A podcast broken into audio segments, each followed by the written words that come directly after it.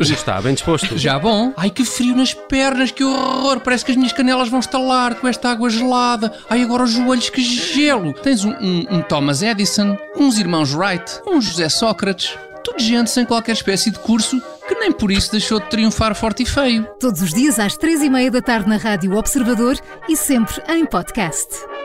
Quando é que achas que poderá ser promovida Major?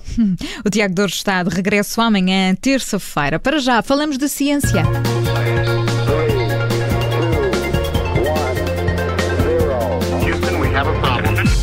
Hoje, no nosso programa de ciência, falamos de uma campanha da Sociedade Portuguesa de Alergologia e Imunologia Clínica que alerta para um uh, correto diagnóstico do angioedema hereditário. Esta é uma iniciativa que pretende mostrar a importância de uma melhor compreensão desta doença genética, que apesar de ser rara, tem um impacto muito negativo na qualidade de vida dos doentes. E vamos já saber eh, porquê, para nos explicar um pouco mais sobre esta doença, este angioedema hereditário. Temos connosco Manuel Branco Ferreira, é o presidente da Sociedade Portuguesa de Alergologia e Imunologia Clínica.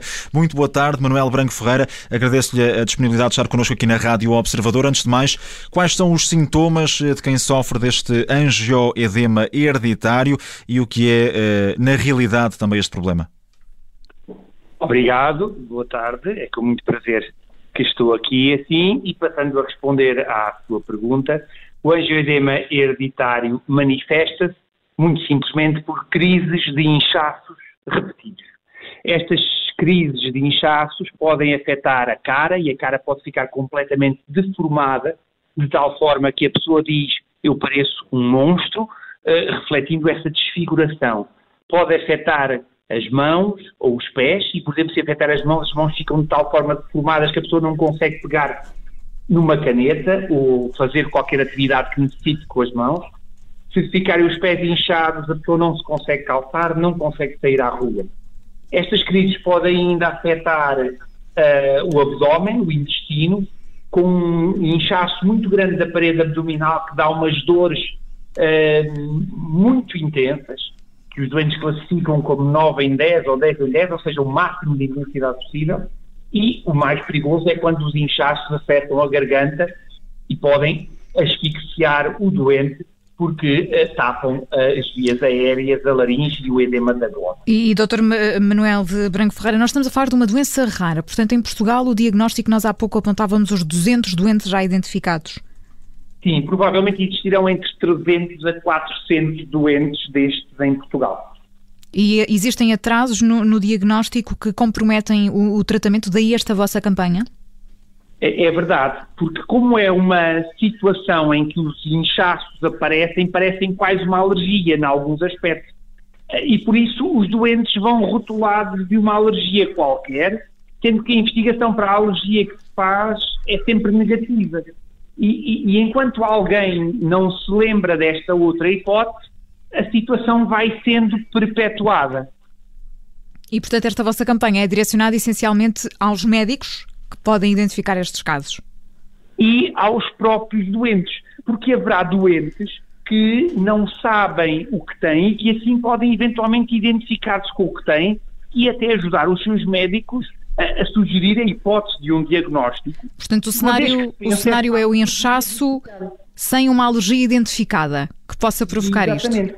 Inchaços que se repetem nestas localizações que eu lhe disse, sem uma alergia identificada e às vezes com casos semelhantes na família que traduzem a sua natureza genética. Já por falar nessa questão do, do problema eh, genético, eh, também é, é preciso ter, ter atenção a, a essa matéria, né, ao, ao historial, eh, ao historial de, de doenças e, e- e como, como dizia, ajudar também os próprios médicos na identificação de- de- desse, desse historial para, para que os médicos também possam mais rapidamente identificar esses problemas.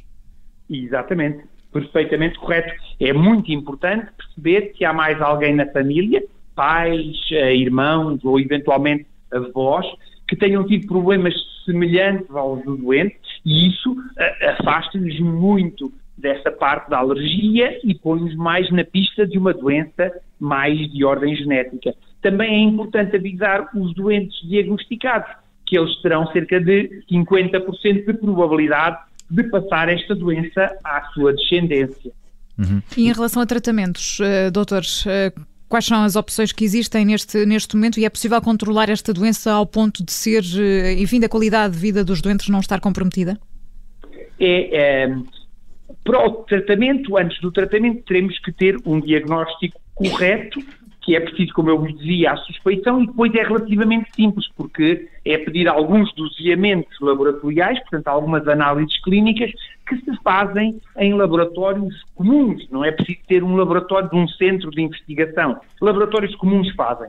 Uma vez que tenhamos o diagnóstico, então nós temos a possibilidade de tratamentos que, feitos de uma forma preventiva, podem reduzir a quase zero as crises, pelo menos as crises mais graves, uh, e reduzir muito também as crises mais ligeiras.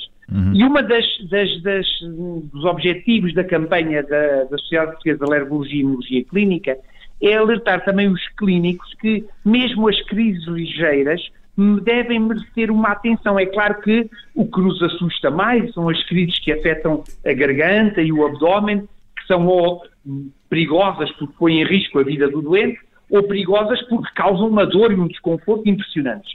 Um, mas mesmo as crises de uma mão inchada ou de uns pés inchados têm particular impacto na qualidade de vida destes doentes e, portanto, não são algo de menor.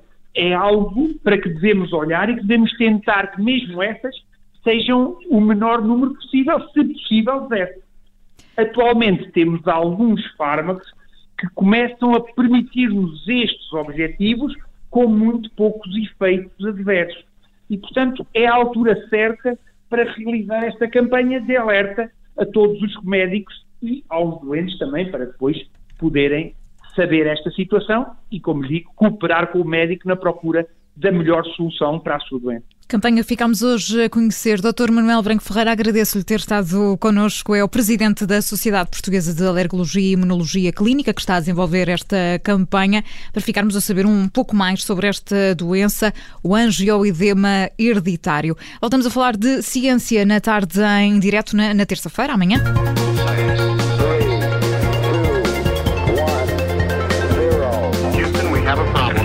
Obrigada por ter ouvido este podcast. Se gostou, pode subscrevê-lo, pode partilhá-lo e também pode ouvir a Rádio Observador online em 98.7 em Lisboa e em 98.4 no Porto.